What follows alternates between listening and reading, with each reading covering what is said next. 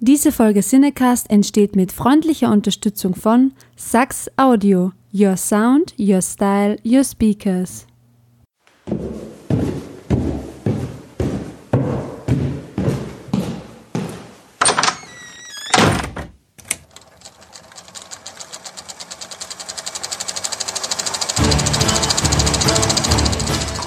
Watson, wenn man alle logischen Lösungen eines Problems eliminiert, ist die unlogische, obwohl unmöglich, unweigerlich eine neue Folge Siedecast.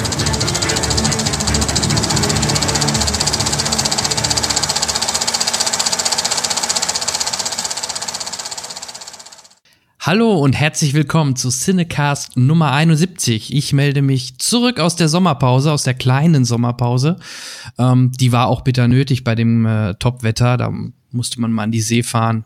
Und ähm, ja, jetzt bin ich wieder da und habe mir natürlich wieder tolle Unterstützung, tolle Gäste dazu geholt. Ähm, einmal an meiner Seite, den kennt ihr bereits, ich glaube schon zweimal warst du zu Gast, oder? Daniel Peschenk. Hi, Daniel. Hi Jan, ja, ich glaube sogar, ich weiß gar nicht, sogar dreimal? Ich bin mir gar Oder nicht dreimal Wiederholungstäter. ja, schön, dass ich dich an der Seite wieder habe. Ähm, Gerade bei gerne, dem heutigen gerne. Thema oder bei unserem heutigen weiteren Gast, ähm, da hilft natürlich auch ein bisschen Expertise. Ähm, denn ich begrüße heute einen Regisseur, so wie dich, nämlich den lieben Sean Bu. Sean, hi. Hi, Hi, Sean. freut mich. Hi. Wo erwischen wir dich? Äh, ich bin gerade in Aachen, ähm, in meiner Heimatstadt, ja. Eigentlich wohne ich in Köln, aber jetzt habt ihr mich gerade erwischt, wo ich in Aachen bin. Ja, ja, okay. Ah, ja, das ist ja gar nicht so weit weg von, von, von mir jedenfalls. Daniel, du sitzt in. Ich äh, bin im äh, Hinterland äh, in Rheinland-Pfalz, so Nähe Koblenz, Ah, aber okay. ganz tief drin in der Provinz. Ja, Okay. Sehr schön. Ähm, ja, ihr hört es schon, ähm, worum es vielleicht heute auch ein bisschen thematisch äh, gehen wird. Ähm, Vielleicht aber, bevor wir in diesen Bereich einstoßen, ähm, nach so langer Zeit, würde mich mal interessieren, was habt ihr denn äh, zuletzt gesehen? Das spielt jetzt auch keine Rolle, ob Kinofilm oder Netflix, Amazon Video, was auch immer. Ähm, ja, ich würde vorschlagen, wir geben äh, das Wort zuerst an Sean, der, ich glaube, zuletzt auch viel im Urlaub war. Auf jeden Fall, wenn man ihm bei. Instagram folgt, sieht man das. Ja, das ist richtig. Ja, ich war im Sommer. Aber vielleicht warst du da auch im Kino, wer weiß. das, Erzähl das war mal. ich sogar. Ähm, ja, ich war in Singapur und in Seoul. Ähm, ich habe da, also in Seoul meine Freundin besucht, die da gerade ein Auslandssemester gemacht hat. Und ähm, ich habe mir da tatsächlich sogar in diesen drei Wochen zwei Kinofilme angeguckt. Ähm, Ant-Man und Mission Impossible 6. Und Mhm. Mission, Mission Impossible hat mich wirklich richtig umgehauen. Da war ich super begeistert von. Ich war auch direkt, was heißt direkt, aber ich war auch nochmal hier in Deutschland dann drin, als ich zurück war. Und das war auf jeden Fall auch mein letzter, letzter Kino, Kinobesuch. Mission Impossible, ja. Ja, ähm, ja, habe ich auch gesehen. Ich hatte auch, oder wir hatten auch letztes, in der letzten Ausgabe schon noch kurz davon gesprochen. Da war ähm, äh, mein Kollege der Peter noch gerade aus der PV raus und hat ein bisschen was erzählt. Ich muss ihm da auch zustimmen oder auch dir zustimmen. Ähm, mir hat er sehr viel Spaß gemacht. Ich mag es im Gegensatz zu den Bourne-Filmen, dass hier, da sind wir wieder bei eurem Fachbereich, dass die Kamera deutlich ruhiger ist, auch in den hektischeren Action-Szenen. Ich mag es halt nicht, wenn es wirklich dauernd so extrem verwackelt ist. Das äh, muss nicht sein, um einen guten Actionfilm zu machen. Ja. Und was natürlich jetzt die Filme auszeichnet, ist natürlich der Hauptdarsteller, der seine Stunts alle selber macht. Und äh, ja, das sieht schon, sieht schon, sieht schon super aus. Ne? Also die, die, die Stunts und Action. Ja, also ich fand, also es ist einfach auch wunderschön gefilmt. Also auch was du sagst, diese ruhige Kamera. Ich finde sogar, dass der Film teilweise einfach richtig, so richtig wunderschöne künstlerische Bilder hat, immer wieder. Also das war echt ähm, einfach ein Genuss, den Film zu sehen, fand ich.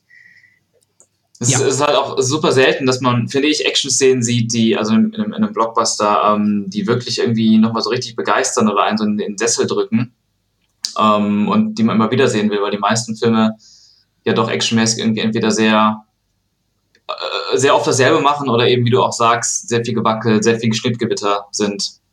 Mhm. Und ja, äh, sowas wie jetzt Mission Impossible oder auch Mad Max zum Beispiel vor ein paar Jahren sind so, finde ich, sehr positive Beispiele, wie man es halt auch wirklich, wirklich toll machen kann. Oh ja. Mhm. Daniel, hattest du, hast du Mission Impossible auch gesehen? Mission Impossible, nein, leider nicht. Mein Oh ja hat sich vor allem auf Mad Max bezogen. ja, alles gut. ich Ähm, sag nur. Also, das ist auf jeden ähm, Fall ein, ein Anschaubefehl. Da ja, ja, auf jeden Fall. genau. Also ähm, ich, ich hoffe, ich weiß gar nicht, ähm, läuft der noch im Kino? Ja. Ähm, Ja, der läuft. Denke schon, der ist ja. mittendrin, ja.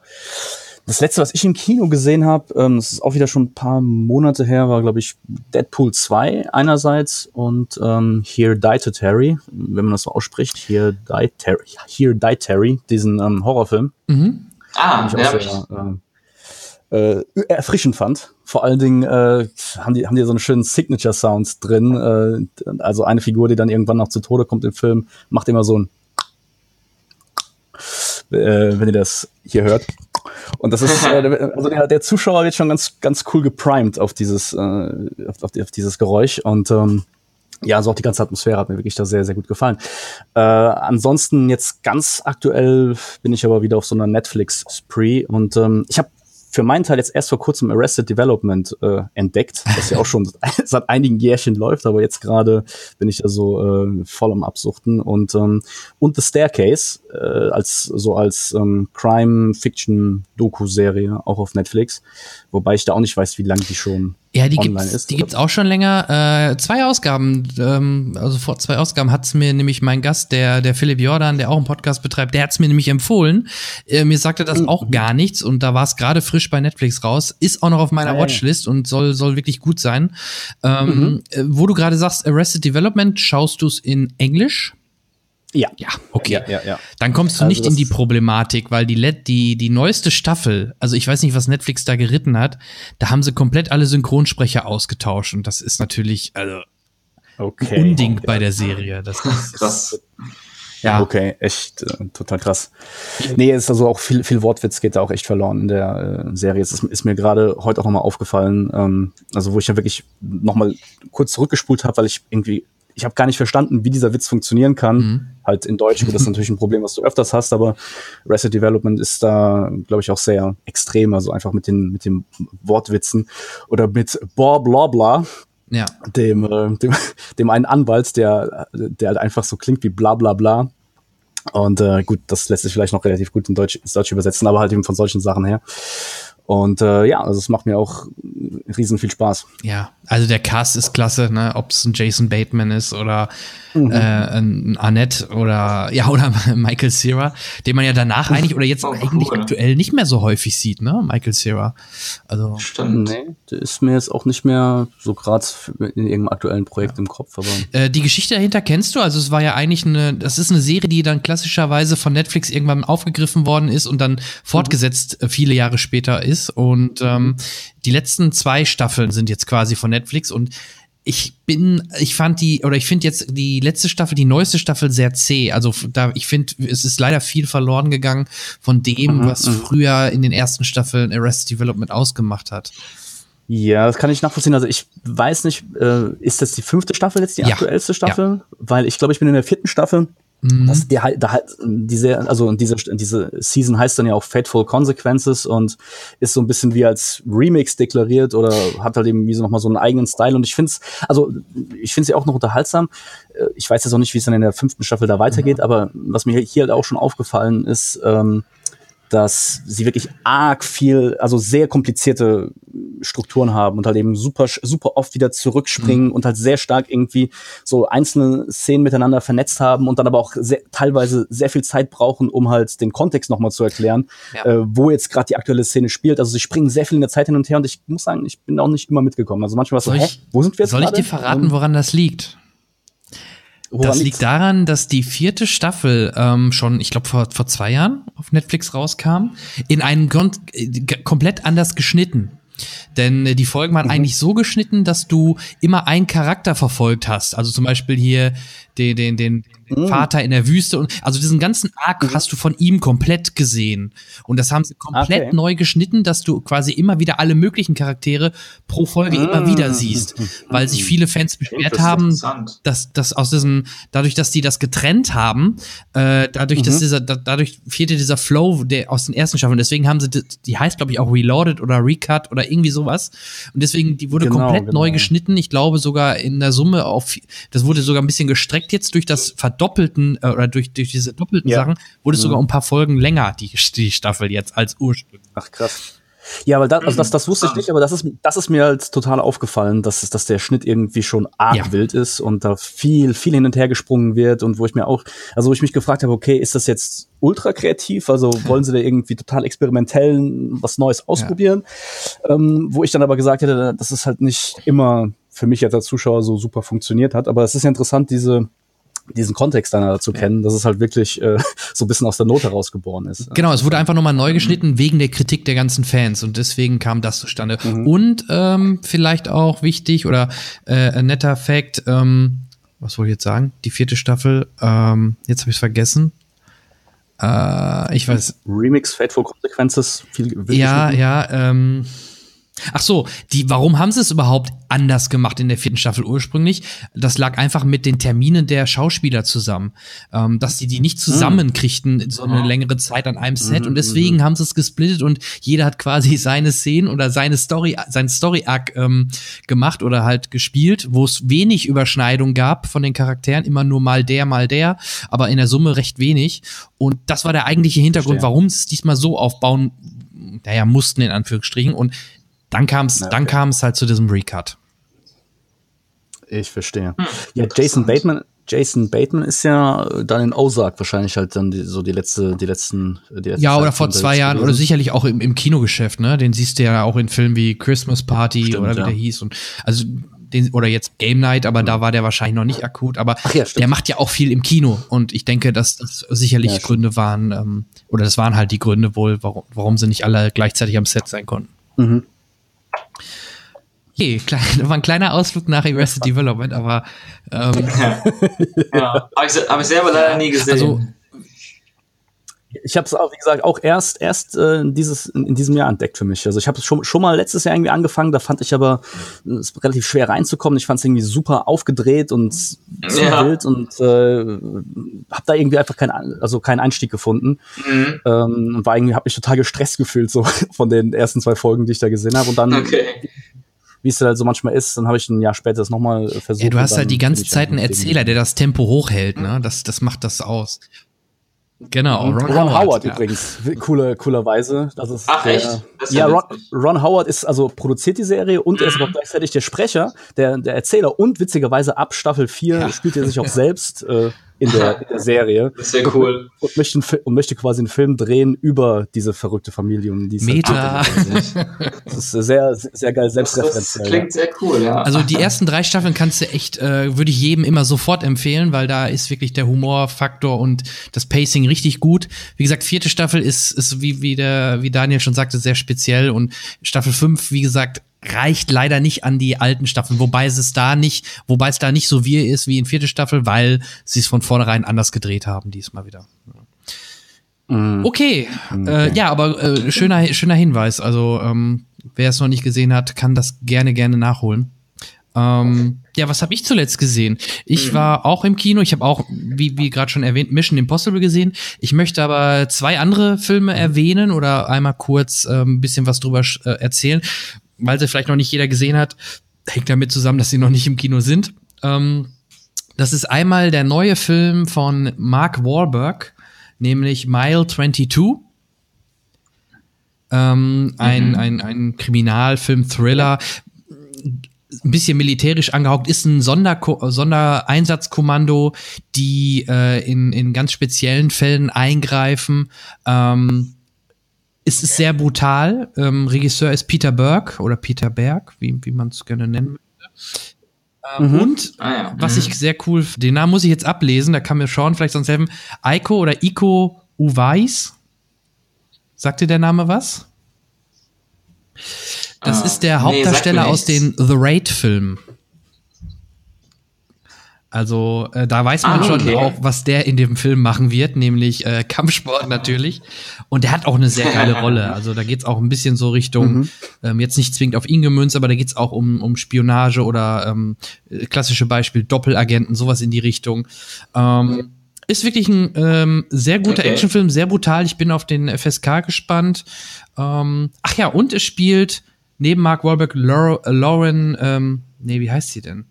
Die gute Dame aus, ähm, die Maggie aus, aus, äh, nicht Shaun of the Dead hier, wie heißt es denn? Die Zombie-Serie. Ich komme halt auf den Namen nicht. Walking Dead.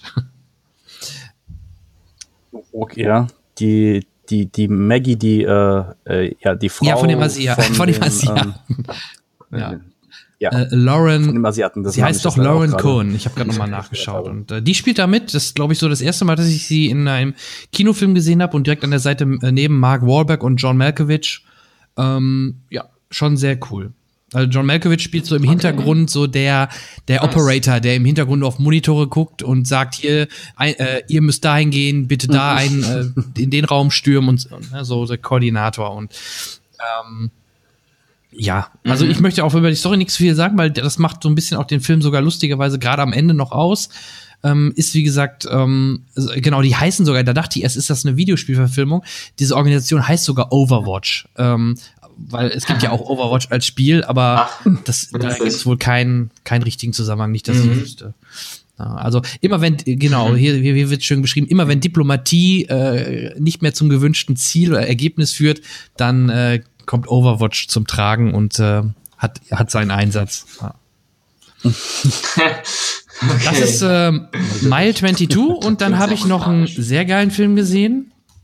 Ähm, den möchte ich auch noch mal erwähnen der heißt Searching. Sagt euch das was? Mhm.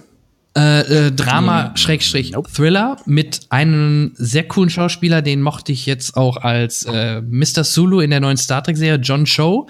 Oder der hat auch diese Kifferfilme mitgemacht. Ah, ja. Ähm, John Cho. Ähm, ja. Der Film ist so ähnlich, oder äh, ich weiß gar nicht, ob es dafür schon einen Namen gibt. Da könnt ihr mir jetzt helfen, weil das ist ein Film, die sind, glaube ich, gefühlt korrigiert mich, relativ günstig zu produzieren. Das ist ein Film, der findet nur auf dem Desktop statt, im Endeffekt. Also so ähnlich wie dieser Horrorfilm, den sie schon mal hatten, mit Unknown Caller oder so okay. hieß der.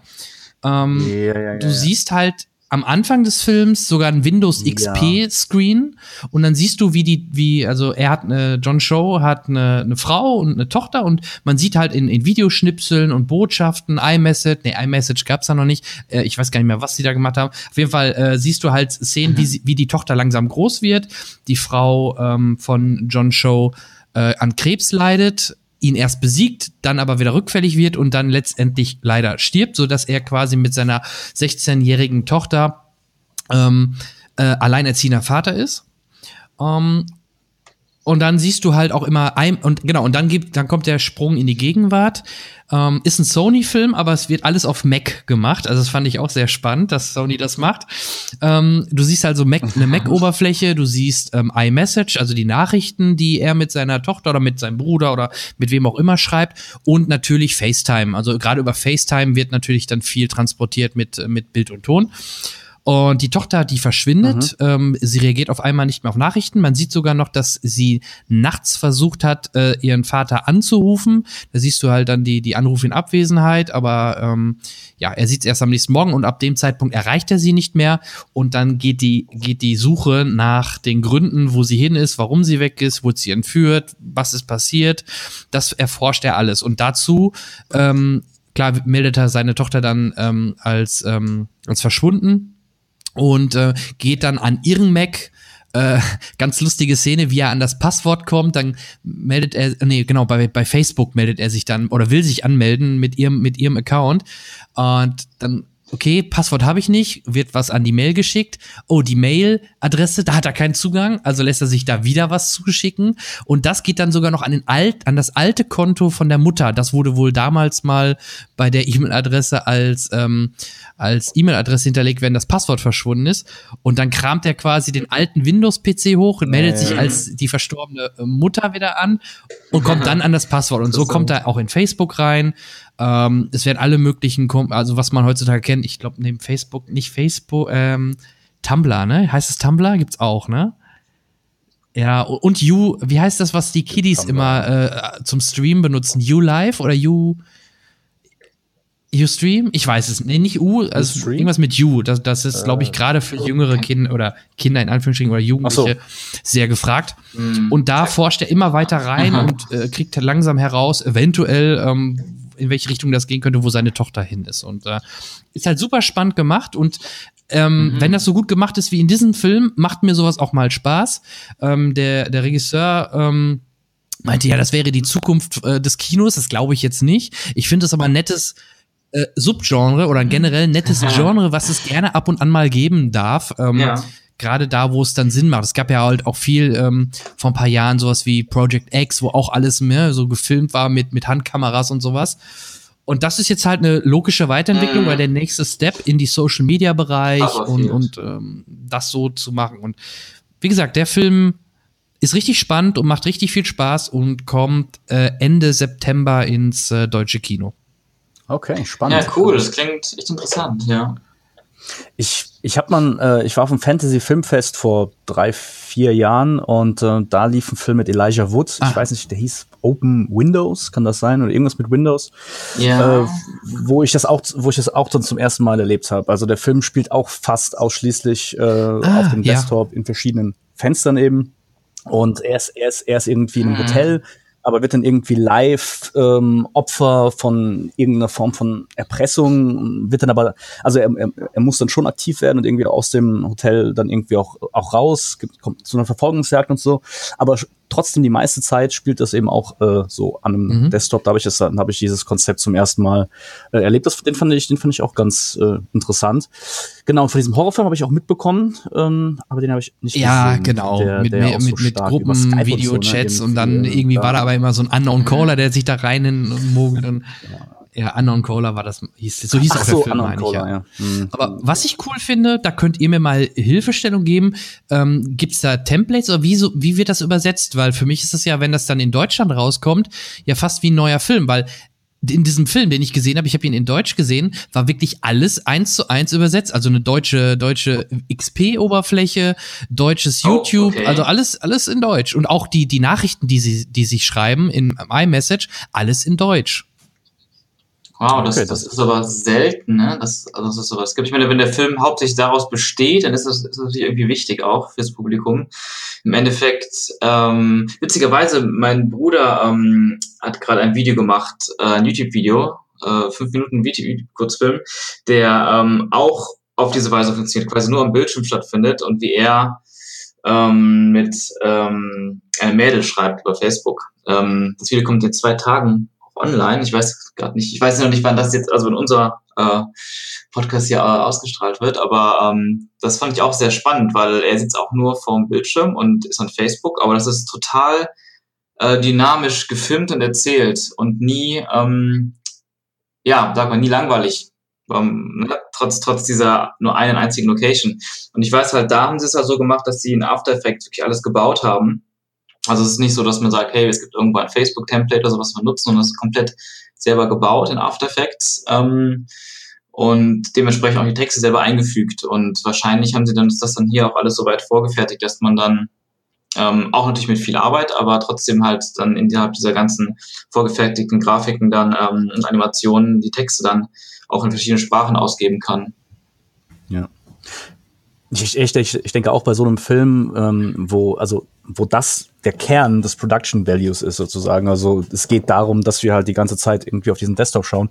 Da mhm. halt, da denke ich, da ist es halt von Anfang an auch schon als Posten im Produktionsbudget halt berücksichtigt. Ne? Also es ist schon, denke ich, mehr Aufwand und ähm, äh, ein Overhead, aber dadurch, dass es halt, wie der Sean ja auch eben gesagt hat, so integral ist für die Story und für den ganzen Verlauf, ist das halt, äh, ja, denke ich halt eben auch klar von Anfang an, dass man halt genau. da die Sachen austauschen muss. Ich meine, bei Pixar-Filmen sieht man das ja auch mhm. wieder. Also einer, einerseits also Schilder und sowas. Es gibt teilweise auch ganze Szenen, äh, habe ich gerade vor kurzem nochmal gelesen, ich glaube bei In and Out, wo teilweise ähm, in der internationalen Version komplette Szenen ähm, wegen dem kulturellen Kontext ausgetauscht werden. Oh, also wo du zum okay. Beispiel also ich habe es auch nicht gesehen, ich habe es nur gelesen. Mhm. Das ist nämlich, dass das äh, in, in einer Version spielt sie halt Eishockey und irgendwie in einer anderen Version spielt sie Fußball, äh, weil da halt eben einfach irgendwie das, das, das jeweilige Publikum halt dann irgendwie besser mit relaten kann. Mhm. Und das ist äh,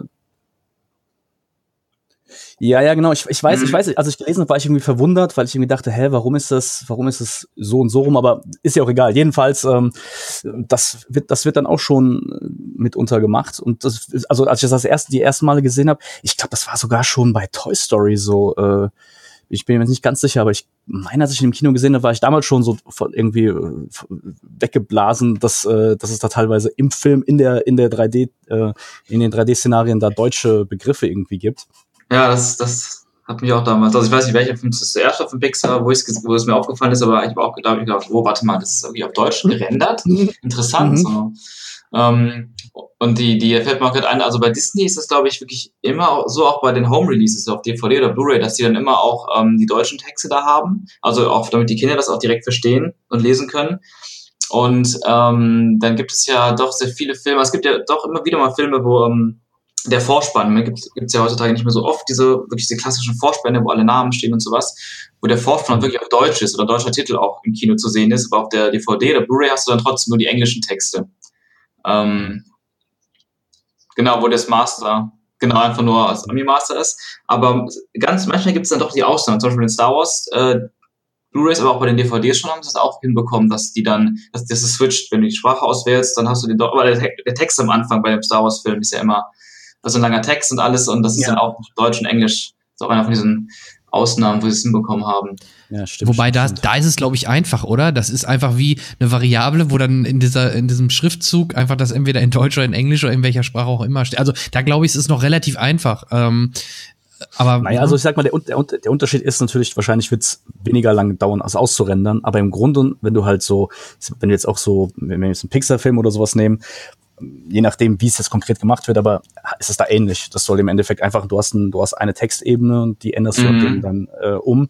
Nur natürlich bei diesen aufwendig gerenderten 3D-Sachen, das dauert dann halt ein bisschen länger, bis das mhm. dann rausgerendert ist. Bei so einem, bei so einem Star Wars Flea-Text ist es dann wahrscheinlich ein bisschen schneller. Aber von der Idee her ist es immer das Gleiche, dass du halt einfach da irgendwo in deiner Software in der Regel halt irgendwo eine Variable halt umänderst, eine Textvariable umänderst. Mhm. Na gut, wenn, wenn du halt eben dann irgendwie so ein brutal deutsches langes Wort hast, da musst du ja vielleicht dann noch eine Lösung für überlegen wenn es dann über das Schild hinaus äh, äh, blutet ja, oder so. Das heißt, dass, dass du dann, keine Ahnung, entweder ein anderes Wort findest oder was auch immer, ja, aber abgesehen mhm. von solchen konkreten Problemen ist es, glaube ich, vor allen Dingen eben das, ja. Also es ist, glaube ich, mehr eine wirklich eine Organisations- und Workflow-Frage. Und ähm, deswegen mhm. ist es natürlich auch spannend, dass, ähm, dass es dann so, jetzt für wie du ihn eben genannt hast, ähm, ich habe schon wieder den Namen vergessen, sorry, ähm, Search, Searching, Searching, genau, ähm, dass der halt wirklich so so komplett eben auch ähm, äh, lokalisiert ist. Also das denke ich, das zeigt halt eben einfach, wie wie gut sie halt schon im Vorfeld halt einfach gewusst haben, äh, dass das halt eben äh, immer auch in den verschiedenen Sprachen halt gerendert und gemacht werden muss. Hm. Mhm. Ähm, Nochmal kurz, du meintest gerade ja wegen dem Fußball, das, das glaube ich auch, dass sie das gemacht haben. Mich wundert das nur manchmal ein bisschen, weil schau dir andere amerikanische Serien oder Filme an, guck dir Modern Family an oder so, da spielen die oder da spielen Mädels ja sehr häufig Fußball, weil in Amerika gerade ja natürlich Fußball eher so das typische Frauen- oder Mädelsspiel ist, ne? Also da ist es schon fast mhm, überraschend. Ne? Oder ich glaube bei King, äh, Kindsköpfe oder so Adam Sandler Filme, wo die Väter dann mit ihren Töchtern, ah, die spielen dann häufig Fußball. Also da hätte man sogar so lassen können können. Da wäre noch nicht. Ja, ja, aber also das, das, das kann sein, dass es vielleicht so rum, weil ich meine, ich, dass ich irgendwie verwundert war, wo, wo jetzt was gezeigt wird. Das, das muss man ja nochmal genau nach, nachschlagen, mhm. wie es jetzt genau gewesen ist. Aber es kann sein, dass das, dass, dass mich das erstmal so verwundert hat, weil ich dachte, hä, Amerika Fußball, wieso? Und dass sich das aber so erklärt, dass es halt ähm, in Amerika so ein, das wusste ich nämlich nicht, dass es halt so eine ähm, Frauendomäne ist, eine Mädchendomäne ist. Ja, ist äh, es. Was ein bisschen, noch ein bisschen besser erklärt, warum die, warum die Amis dann so halt auf, auf Fußball runterschauen. Ja. ja wenn, sie, wenn sie ja wirklich sagen, so, ja, das spielen bei uns die kleinen Mädchen, da kann man, da kann man natürlich dann schon verstehen, warum, äh, warum sie dann vielleicht sich dann so eher bei, bei ihrem Football dann wohlfühlen. Ja, müsst ihr echt mal drauf achten. Ich, ich, mhm. ich wette mit euch, wenn ihr demnächst Serien oder Filme seht und plötzlich spielen da die Mädchen Fußball, werdet ihr genau jetzt immer daran denken, ja, alles klar, die haben ja, ich glaube auch. Fußballverständnis, ähm, ja, das, das ist so. Cool, ja, dann haben wir ja alle ein bisschen was anderes gesehen, zum Teil. Das ist, ähm, ja. ich hoffe, vielleicht auch, wie gesagt, gerade Searching ist definitiv ein Tipp. Ähm, Mhm. Ähm, ich bin, wie gesagt, sehr gespannt, was da in Zukunft in dem Bereich dann auch noch kommt. Bevor wir dann äh, so ein bisschen in, in eure Arbeiten gehen, ähm, hätte ich gerne noch die, oder würde ich gerne äh, noch fragen, habt ihr denn noch wirklich ähm, jetzt nach der, ich sag mal, oft ja genannten Sommer, einem Sommerloch, auch im Filmebereich. Habt ihr noch für dieses Jahr Filme, wo ihr euch extrem drauf freut? Also ich kann es kurz machen, Ja. tatsächlich, mir fällt spontan nichts ein. äh, vielleicht, vielleicht, wenn, wenn ihr jetzt was sagt, ko- kommt mir es mir, aber ich habe jetzt nicht so etwas, was mich jetzt durch die, durch die Nacht Aquaman. treibt. Also, ja, also da habe ich nur gelesen, dass der, also dass das, dass das Testpublikum gesagt hätte, er wäre gut, aber nicht äh, umwerfend und dass er sich mehr anfühlen würde wie ein ähm, Film Ja. aus dem Marvel äh, Cinematic Universe. Ähm, also, also, da- also den, das, das nehme ich alles wohl uns zur Kenntnis und ich bin auch gespannt und ich werde ihn mir, denke ich, auch auf jeden Fall anschauen, aber ist jetzt nichts, wo ich sage, so, oh, geil, geil, geil, muss ich unbedingt sehen. Mhm. Sean? Ja, bei mir ist es auch schwierig. Also ich glaube, der letzte Film, auf den ich mich dieses Jahr wirklich so groß gefreut habe, war ähm, Mission Impossible tatsächlich. Ähm, auch wenn ich jetzt nicht der größte Fan von der Mission Impossible-Reihe bin, aber seit dem fünften Teil fand ich es wieder richtig gut. Der vierte war auch schon wieder richtig gut, aber der fünfte noch umso mehr, seitdem äh, dieser ähm, neue Regisseur Christopher McQuarrie, der auch äh, also Autor und Regisseur bei den letzten beiden Filmen war, äh, das alles macht, ähm, war ich wirklich richtig heiß. Und der, der Trailer, ähm, der erste Trailer, der zum Mission Impossible, äh, Impossible 6 rauskam, war auch wirklich so, so geil. Äh, da war ich wirklich ge richtig gehypt drauf und ich glaube, ähm, ich muss mir gerade überlegen, ich hatte gerade noch was im Kopf. Ähm, ah doch, ich glaube, äh, was ich auch ganz zumindest interessant finde, wor- worauf ich mich ein bisschen freue, ist der, ähm, äh, der Queen-Film, Bohemian Rhapsody. Da war der Trailer Ja. auch sehr, ähm, hat mich auch ganz gut mitgenommen. Also natürlich macht das auch viel die Musik, aber da freue ich mich auch drauf. Ähm, Bohemian Rhapsody heißt. Ah, ich, ah der ja, ah ja, ja. ja, ja. Ja, stimmt, stimmt, stimmt, stimmt, stimmt. Also ich fand, ähm, ich war erstmal so ein bisschen, als ich das alles mitbekommen habe, so ein bisschen enttäuscht, dass dann doch äh, Sacha Baron Cohen dann nicht einspringt für. Das, das ähm, war ich auch, ja, war ich auch sehr enttäuscht. Und dann aber habe ich auch, genau, ich habe auch den Trailer oder Teaser, keine Ahnung, gesehen, ähm, wo jetzt hier der Mr. Robot-Darsteller, wie heißt der, ähm, Malek, ja genau, wo er halt eben da die, genau, die Rolle spielt. Und, das, das, und dachte ich mir auch so, oh, wow, okay. Stimmt, also da bin ich auch auf jeden Vielleicht wäre es sonst, vielleicht rauskommt. sonst zu, in Anführungsstrichen, albern geworden, selbst wenn es nicht albern wäre, weil man immer Borat oder halt äh, Sacha Baron Cohen da sieht. Ne? Vielleicht hat, hat man davor Angst gehabt und äh, man wollte wahrscheinlich auch einen etwas jüngeren eher haben, weil, ähm, ja, okay, Sacha Baron Cohen ist nicht mehr der allerjüngste mittlerweile. Und Ja. vielleicht hat man sich deswegen dann äh, dafür entschieden. Und ja, ich, ich gebe euch absolut recht, den hatte ich gerade gar nicht mehr auf meiner Agenda. Aber ja, als äh, alter Queen-Fan freue ich mich auch total auf diesen Film. Ja. cool. Ja, stimmt. Ja. Ja, ja, ja. Ansonsten gibt es noch, äh, ja gut, Tierwesen 2 äh, für alle Potter-Freunde. Ich habe den ersten noch gar nicht gesehen. Ja, hast du, glaube ich, nicht viel verpasst, würde ich vorsichtig behaupten. Hab ich, jetzt- jetzt auch nicht vom Hocker gerissen. Aber ähm, eure Meinung noch ähm, würde mich interessieren, falls ihr den Trailer gesehen habt zu, ich glaube, Akira Battle Angel? Nee, oder äh, wie heißt der Alita? nochmal? Ah, Ach ja, genau. Aber, äh, äh, der neue Robert. Rodriguez-Film da.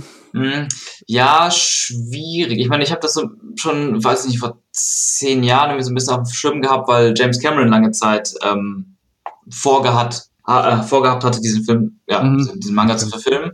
Und das, das ist aber nie dazu gekommen und jetzt haben sie es halt dann doch gemacht mit Rodriguez. Und Rodriguez fand ich früher auch wirklich toll, war ein großer Fan, aber seit, auch seit vielen Jahren kam irgendwie nichts mehr, wo ich dachte, hey, das ist wirklich cool, sondern ja, ganz im Gegenteil, irgendwie eher, eher schwache Sachen, die er dann rausgebracht hat. Sin City Und- 2 war da auch nicht mehr so geil. Habe ich dann auch gar nicht mehr geguckt, da war ich auch ein riesen Fan vom ersten. Ähm, Und dann hat es einfach zu lange gedauert, bis der zweite kam und irgendwie war die Ja. Luft dann raus bei mir.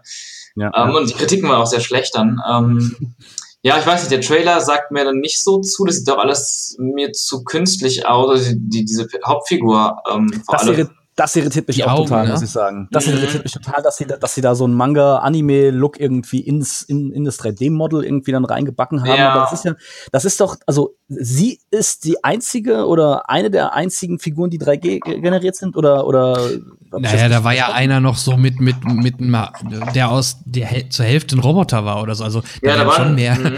Ich denke auch, da waren irgendwie so ein paar Bad Aber es ist, Guys. ja, ja, okay, aber es ist, aber, also ich war mir, ich war mir jetzt gerade nicht mehr ganz sicher, das muss man ja wiederum lassen, ne? Da ist die Technik so schon vorangeschritten. Ich war für eine Sekunde nicht sicher, ob es jetzt ein komplettes äh, ähm, 3D-generiertes Ding ist äh, oder eben nicht, Also aber teils, teils. äh, jetzt doch, doch, also äh, eben, also ich, ich fand diese Kombination, ähm, Äh, hat also sie ist komplett so- computeranimiert oder? nein, ich meine, ich meine, äh, ich war mir ehrlich gesagt nicht sicher, ob der ganze Film Computer generiert so. ist. Ähm, so, nee, aber jetzt, wer darüber spricht, also es, Mhm. sie haben schon ganz real gedreht, aber haben halt eben Mhm. einfach Elemente dann halt da äh, Genau, eingebaut. genau. Ja, okay. Weil, Und- weil ja. das mit den Augen, das hatten wir ja zuletzt in Star Trek 11, da gab's auch so ein Alien, die so vergrößerte Augen hatte und das da das da musste ich jetzt so dran erinnern, da werden sie einfach nur Ah, die ja, Augen aufgezoomt stimmt. haben, so in Anführungsstrichen, ne? Ähm, Ja, ja, mh. Das, das Hm. sieht schon ganz äh, ganz spannend aus, aber ich bin da halt auch noch sehr skeptisch und ähm, aber ich wollte halt mal eure Meinung halt dazu hören, weil es ist nicht ganz mein Genre eigentlich und ähm, Ah, okay. Mir fällt gerade noch ein Film, äh, Film ein. Äh, nicht unbedingt ein Film, auf den ich jetzt mich großartig freue oder, oder gehypt bin, aber ähm, ein neuer Predator-Film kommt. Sean Ähm, Black.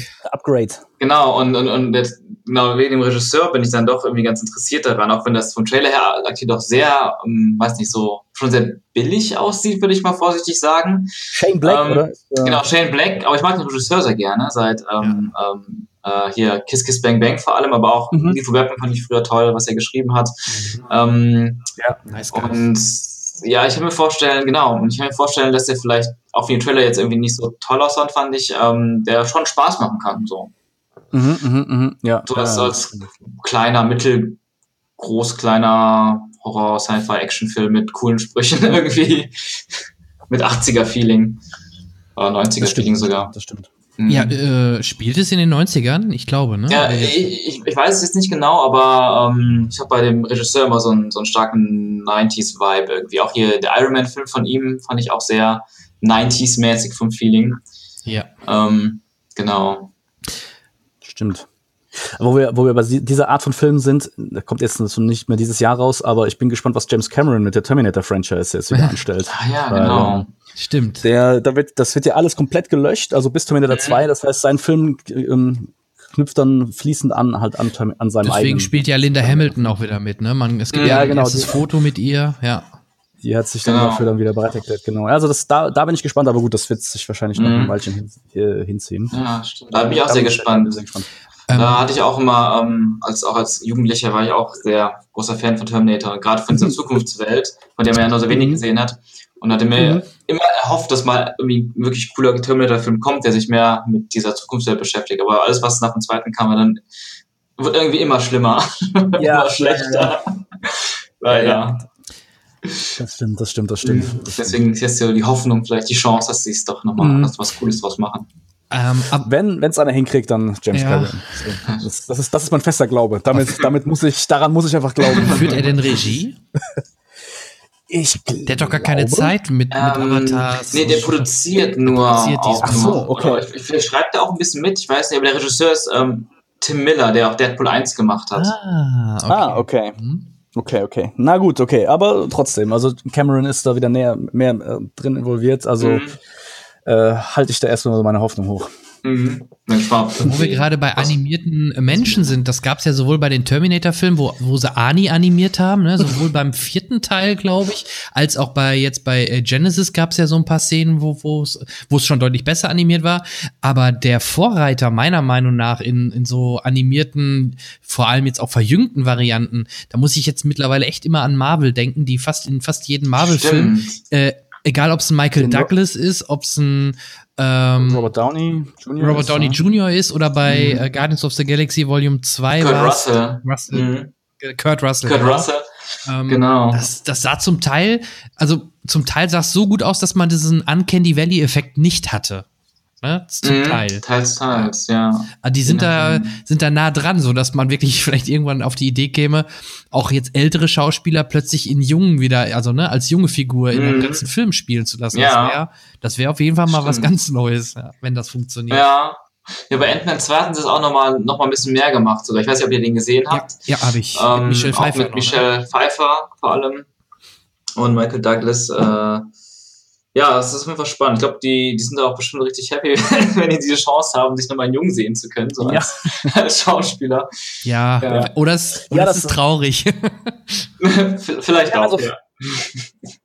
Ja, also ich, äh, was, was, was ich mich natürlich frage, ist, also das ist jetzt, glaube ich, eine spannende Entwicklung, die man so in den nächsten Jahren halt beobachten kann, ähm, wo da der, ich sag mal, der, ähm, wie soll ich sagen, der Preis-Leistungs-Breakpoint ist. Also wo man dann sagt, naja, eigentlich ist es sinnvoller, dass wir jetzt einen jungen, frischen äh, Schauspieler aufbauen, der mit dem vielleicht auch junge Leute auch noch besser relaten können und äh, Ja. den, dass man den halt eben einfach fest hat. Weil ich meine, warum macht man sich diese ganze Mühe? Na, ganz einfach, weil natürlich eine Arnold Schwarzenegger, eine Michelle Pfeiffer halt äh, ne, auch ein älteres Publikum ansprechen, weil sie halt irgendwie seit 30 Jahren, 40 Jahren teilweise halt im Geschäft sind und natürlich ja so eine unglaubliche Strahlkraft haben.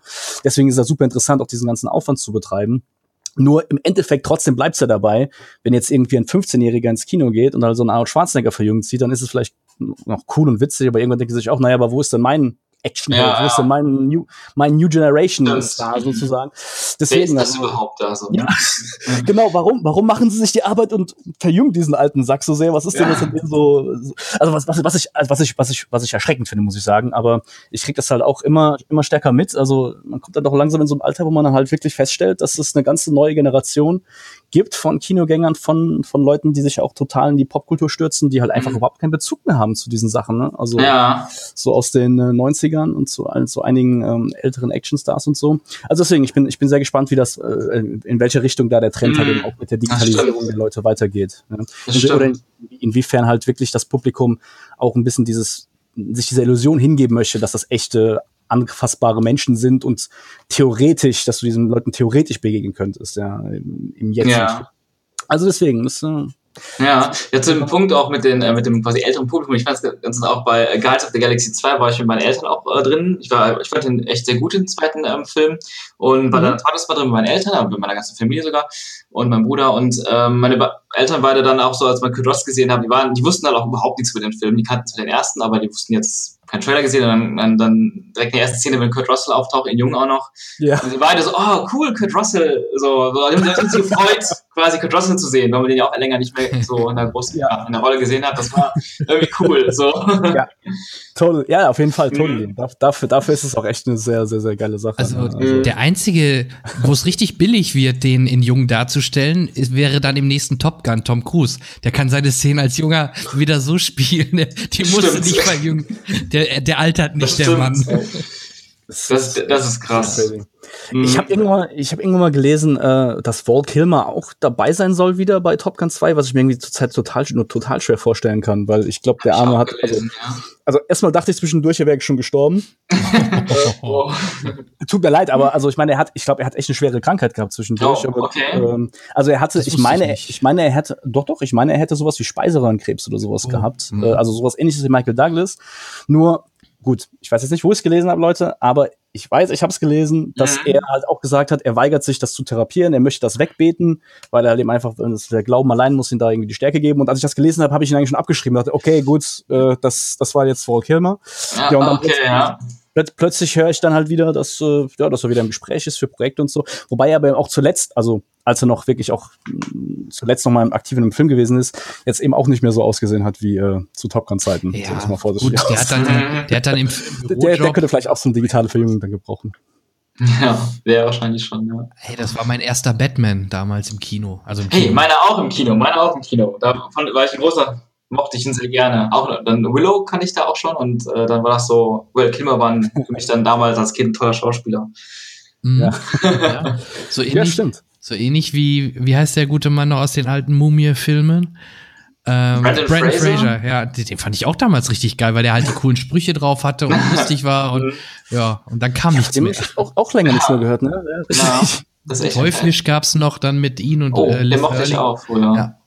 Und das war's dann irgendwann auch leider, leider. Dann gab's Mhm. noch mal einen, einen vierten Teil, ne, von oder einen dritten Teil war das dann glaube ich, Ach der ja, von der Teil. Mumie, ne? Von die- Das war ganz schlimm. irgendwas mit dem Kaiser irgendwas und ja. Mit Jet. Li, aber das war so, Stimmt. ja, irgendwie alles an Potenzial verschwendet, was das irgendwie gegeben hätte. So. Ich benenne den Podcast jetzt offiziell um in äh, drei alte Säcke äh, in die Oh Vergangenheit Gott, ja. zu ihren alten Schauspielern. True. Ah, ja. ja, so ist es leider. Aber ihr habt recht. Also gerade die jungen Leute, ähm, äh, die, die, die, die, die denken, äh, es gibt gerade mal sechs, sieben Bond-Filme äh, als Beispiel, weil sie diese ganzen Mhm. Historie dahinter gar nicht so wahrgenommen haben oder gar nicht zum Teil kennen. Ne? Und oder auch Actionhelden. Ja, wer ist denn heutzutage bei jüngeren Leuten Actionhelden? Wahrscheinlich die, die aus den Fast and Furious Filmen. Ne? Ein The Rock sicherlich. Rock könnte- auf jeden Fall. Ja, auch das stimmt, ne? das stimmt, ja. Bei dem läuft's gerade, ja. Ja, wobei Ja, die letzten zwei, ja. drei Filme mit Rampage und so, die, die waren an der Kasse nicht gut und äh, ich glaube, der letzte erfolgreiche an der Kasse war dann äh, Jumanji und ähm, Mhm. Aber der war richtig erfolgreich, überraschend. der war richtig erfolgreich, ja. Und wo wir uns auch, wir alten Säcke, uns äh, am liebsten umgedreht hätten, nee, geht doch weg damit, das ist ein äh, äh, Robin Williams-Film, da könnt ihr doch jetzt nicht Ja, ja. Spielen lassen. Stimmt, das ist das- der- Ja, ist, also ganz kurz, äh, fällt mir gerade zu dem Thema noch ein, ähm, äh, wegen alte Filme fortgesetzt mit The Rock. Ich habe äh, vor ein paar Tagen gelesen, ähm, dass eine Fortsetzung zu Big Trouble in Little China. Habe ich auch gelesen. Ja, ja. Mit The Rock. Clay, The Rock Johnson.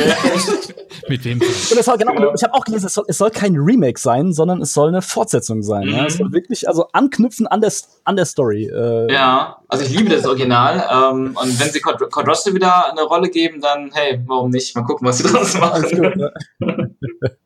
Sehr geil, stimmt. Oh, crazy.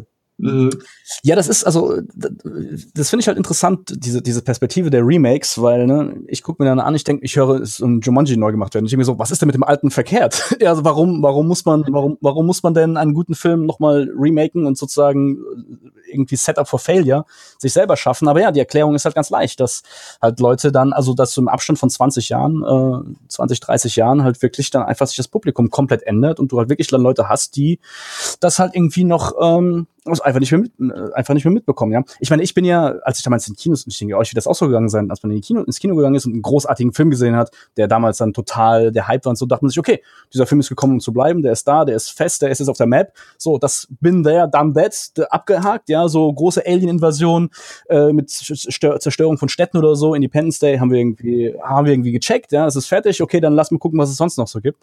Und ähm, ja, aber irgendwie nach 20 Jahren, 30 Jahren, äh, wenn, wenn du so weit kommst, äh, hast du halt plötzlich wieder ein komplett neues, hungriges Publikum, was im Endeffekt die gleiche Geschichte halt wie nochmal neu erzählt bekommen möchte, mit neuen Schauspielern, neuen Gesichtern, neuer, neuer zeitgeistigerer Perspektive, whatever. Mhm. Also ja, Ja, das ist schon Fast faszinierend. alles geht da durch. Also ein paar Klassiker lassen sie noch die Finger von. Also gerade mein Zurück in die Zukunft äh, rühren sie zum Glück noch nicht an. Ähm, Ja, aber wer weiß, in 10 Ja, Jahren oder 15 oder 20 Jahren könnte das auch irgendwann wiederkommen, ja. Ich bin mir gespannt, welche arme Teufel mal Citizen Kane äh, remaken Die- soll. Oder so, also mal Ben so Hur haben sie ja auch in, in den Sand gesetzt, im wahrsten Sinne des Wortes. Oh, stimmt, Ne? stimmt. stimmt, da gab es auch ein Remake. Genau. Auch nicht gesehen. Auch einfach nicht Keiner gesehen, gesehen, das war das Problem. ja, wahrscheinlich auch zu Recht. Ja, absolut. Ähm, wir kommen natürlich um ein Thema nicht drum rum, wo gerade ich euch beide hier habe. Äh, das ist momentan die Entlassungswelle. Also sowohl bei Bond ist Danny Boyle, äh, naja, Mhm. gegangen worden, nenne ich es mal, aus äh, kreativen oder wegen kreativen Differenzen. Und natürlich Mhm. auch ganz vorne, wobei da ist der Grund klar, wo man aber auch Gunn. genau anderer Meinung sein kann. James äh, James Gunn. Gunn, Mhm. wo jetzt sogar Guardians of the Galaxy Volume 3 erstmal komplett auf Eis gelegt worden ist. Mhm. Da würde ich natürlich äh, sehr, sehr gerne eure Meinung zu hören.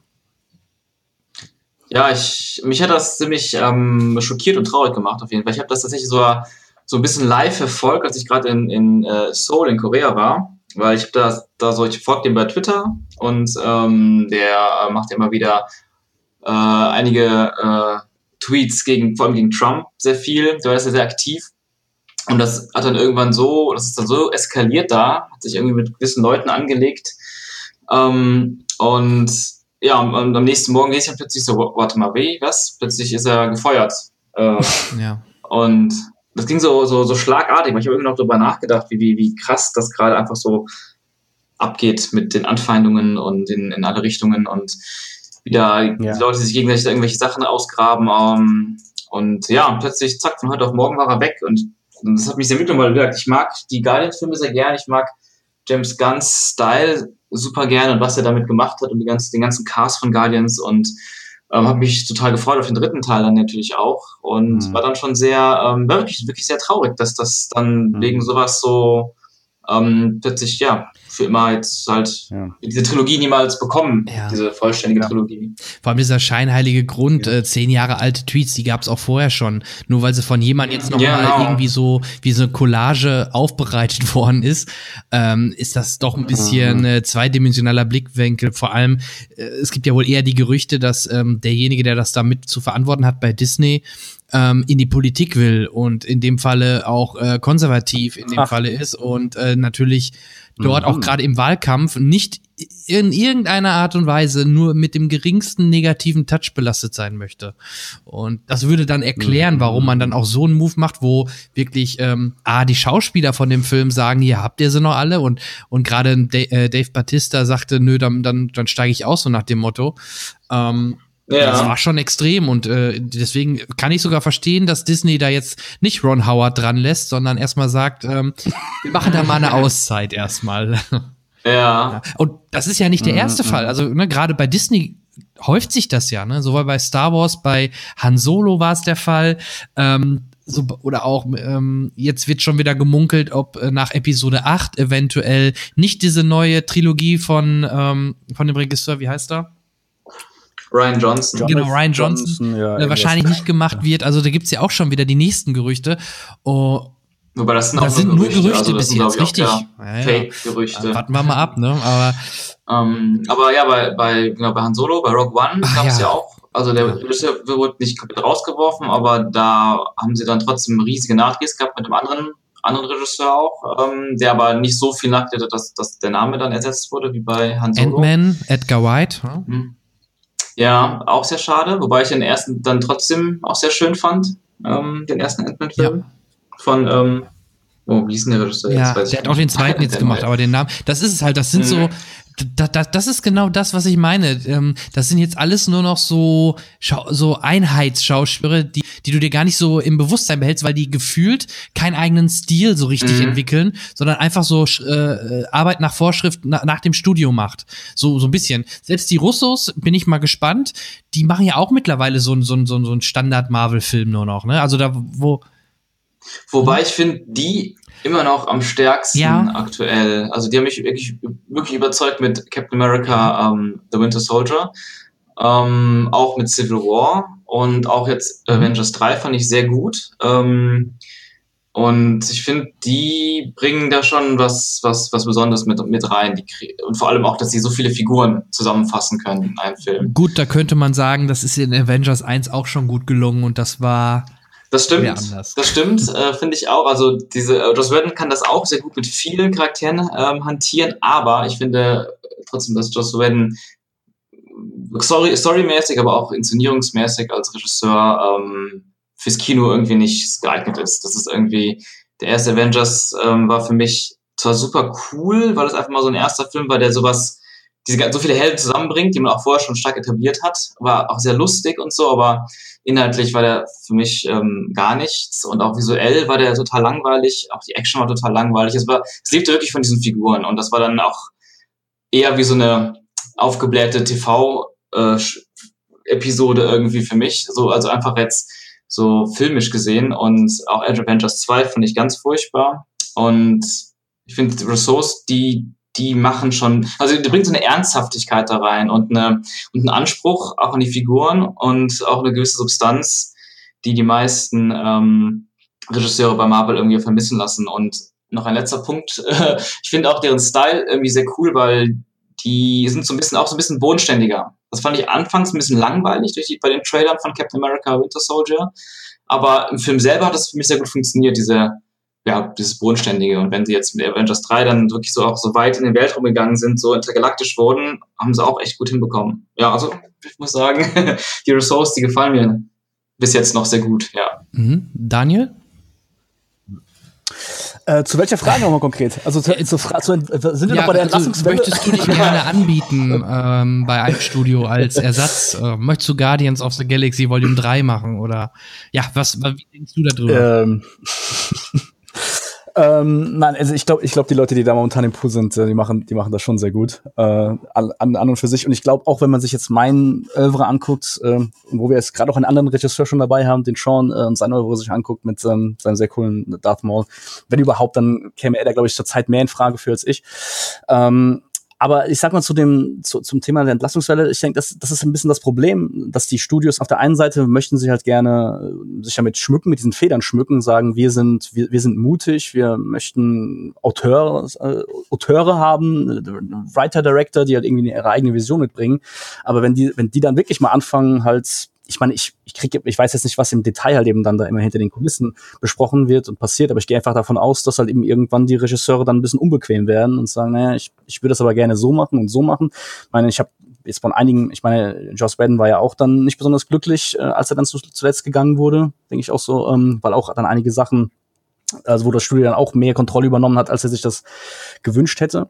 Und dass du halt eben dann einfach, ja, dem Endeffekt als Studio diese Suppe ein bisschen selbst einbrockst, ja. Und ich meine, bei, auch gerade beim Star Wars-Universum war es dann ja auch so, halt zu sagen, naja, wir wollen, ähm, wir wollen dann irgendwie frische, verrückte Sachen machen, ähm, im Solo-Film dann da die äh, das, das, das Team vom Lego Movie, ich weiß nicht mehr, wie sie heißen, aber die beiden irgendwie reingeholt und Genau, ja, und, und, und halt eben einfach da, um mal dem irgendwie fresh und verrückt zu sein und irgendwie einen eigenen äh, Standpunkt reinzubringen und dann plötzlich ab einem gewissen Punkt stellen sie fest, oh nein, das, das klappt irgendwie nicht mit unseren Workflows, irgendwie die Leute improvisieren zu viel, das funktioniert nicht mit den, mit unseren riesigen Budgets, unseren, unseren strengen äh, Tagesplänen und dies und das.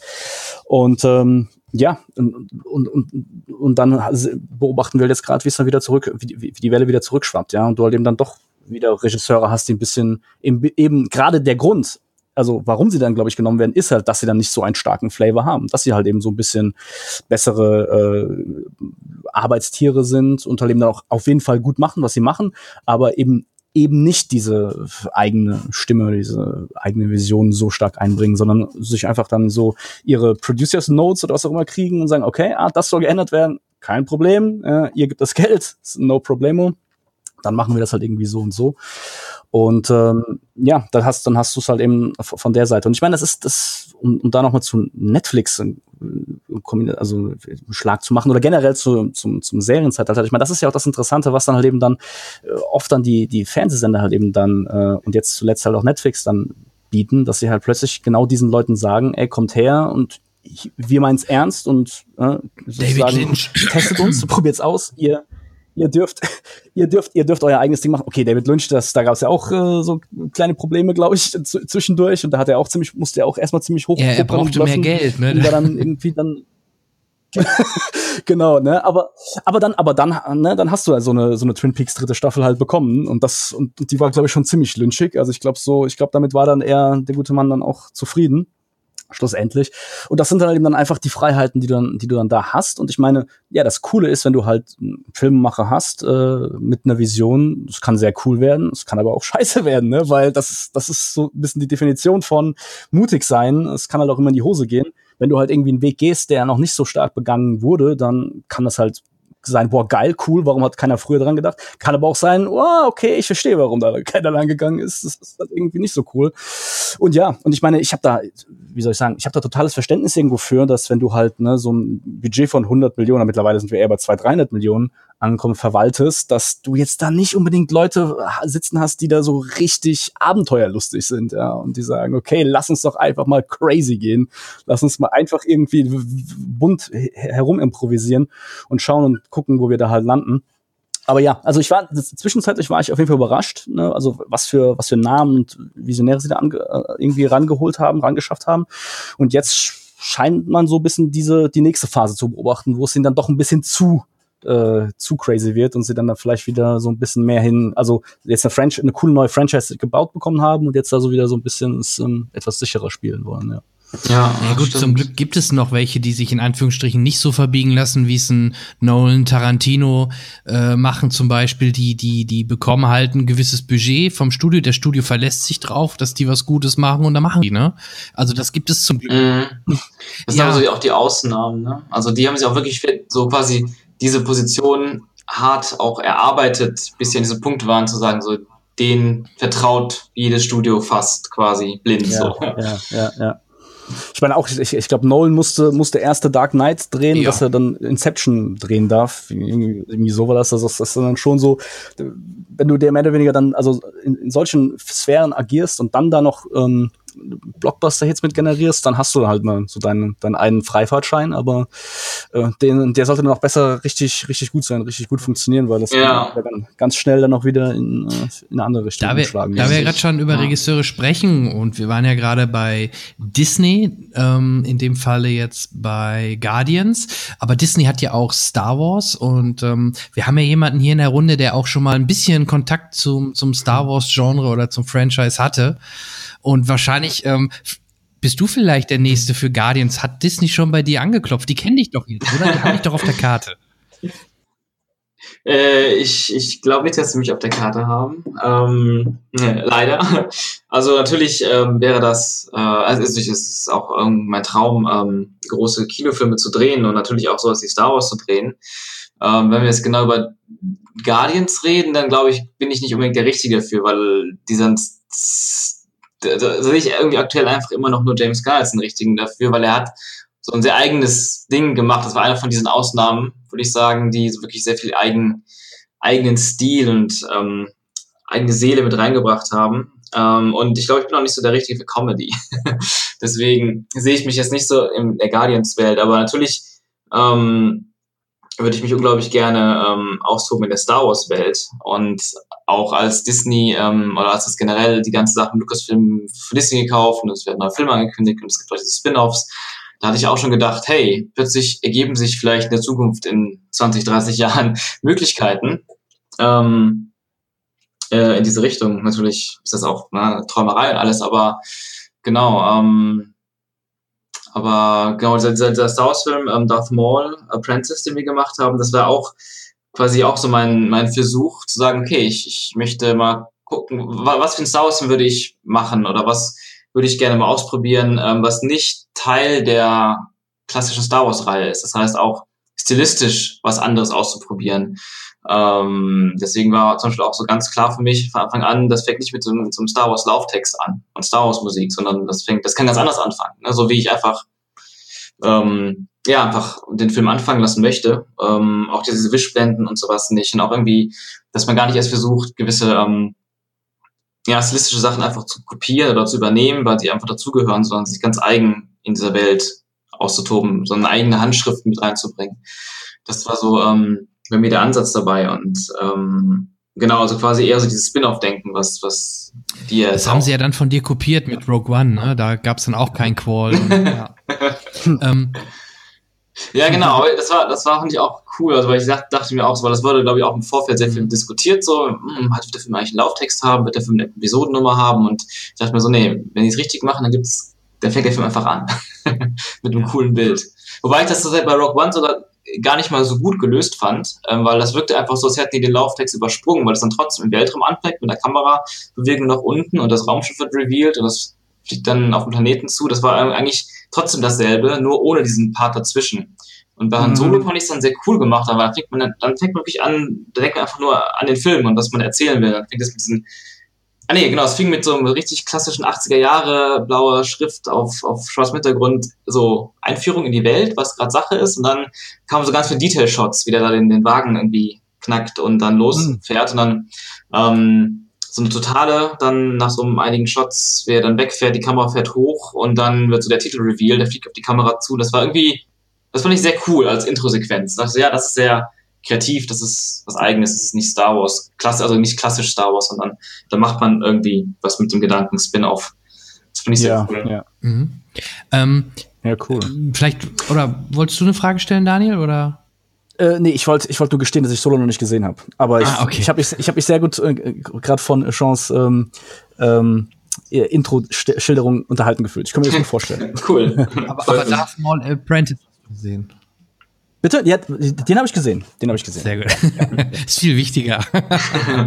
Ja. ähm, Nee, der ist auch du hast ja sogar die Faust Gottes mit dabei gehabt. Kanntest Ja. du den äh, Matthias Ah. Land Landwehr? Mattes oder? Landwehr, Mattes Landwehr, genau. Ja. Ja. den kannte ich auch schon vorher, genau. Also ähm, wie dann, äh, der ja auch die ganzen Kämpfe gemacht hat, ähm, also wie dann dran, der die Choreos gemacht hat, der ist ja schon länger auch als, als, als Actiondarsteller, als Stuntman und so unterwegs. Mit dem habe ich auch zusammen studiert und wir haben zusammen sehr viele ähm, Filmprojekte gemacht in der, in der Uni und sowas.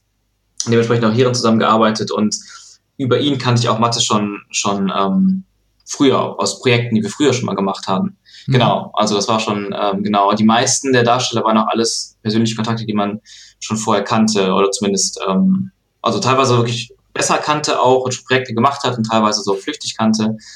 Genau. Mhm. Genau, bei ihm war ich halt besonders überrascht, weil das ja jetzt kein in Anführungsstrichen No-Name-Schauspieler mehr war, sondern den kannte man ja eventuell, wenn man so ein bisschen auf dem im deutschen Film- und Serienbereich sich äh, auskannte, kannte man ihn ja gerade als Lasko halt, ne? Also da kannte ich ihn ja, jedenfalls her. Ja, genau. Ich, ich kannte ihn zum, zuerst von Kampfansage, das war so ein, so ein Indie-Filmprojekt, was, was er auch Jahre vorher, noch vor Lasko mal ähm, aufgezogen hatte mit, mit äh, Freunden oder so. Und ähm, genau, und ja, es war cool, weil letztendlich, ähm, witzigerweise, das Casting war sehr, sehr schwer für den Film. Das, das was von Anfang an da war, halt der Darth Maul-Darsteller, der Ben. Ähm, und den kann ich halt auch schon länger. Ähm, der ist halt, der hat halt so viele Sachen mitgebracht. Der ist sowieso schon als Cosplayer von Darth Maul halt immer unterwegs gewesen auf Conventions und sah einfach unglaublich gut aus als Darth Maul und der hat auch diese Mimik und so das ganze ähm, Acting von ihm so super verinnerlicht. Und dann ist er auch gleichzeitig aber auch Stuntman und, und, und kann auch wirklich kämpfen und kann Schwertkampf und solche Sachen. Er hat auch sehr viel Kameraerfahrung. Ähm, das heißt, er hat sehr viel Sachen mitgebracht, ähm, um diese Rolle halt zu füllen. Ich habe im Abspann gelesen, kann das sein, dass der auch, also was mit den Soundeffekten zu tun hatte? Ja, der, der also das genau, genau. Also viele Leute haben auch verschiedene Rollen übernommen und Ben hat auch sogar die, die ganzen, ähm, ganzen Laserschwert-Sounds äh, geschnitten und gemischt. ja, geil. Auch genau. nochmal der Hinweis, vor 10 oder 15 Folgen war Ben auch bei mir im, also wer noch mal ein bisschen mehr über Ben hören möchte, kann gerne noch mal in der Ach, alten Folge cool. reinhören, wo er zu Gast war. Das war kurz nach eurem Release oder so, also wo es gerade so durch die Medien ging. Ah, ja, geil. Das war sehr mhm. cool, ihn zu Gast cool. zu haben. Schön schön.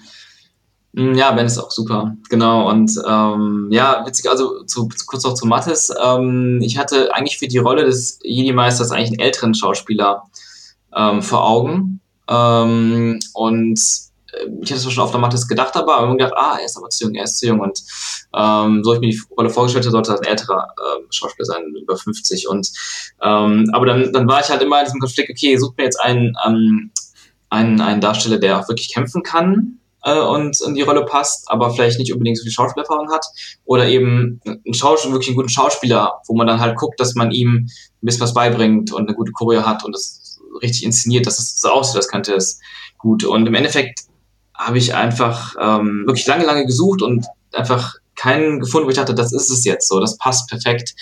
Und dann bin ich auch doch eher kurz vor knapp wieder auf Mattes gekommen und hatte ihn dann gefragt und angerufen und er also hat sich sofort gefreut, er war unglaublich glücklich, hatte sofort Bock drauf und das war dann, genau, war dann, ging er, war dann ziemlich schnell, äh, war er ziemlich schnell an Bord.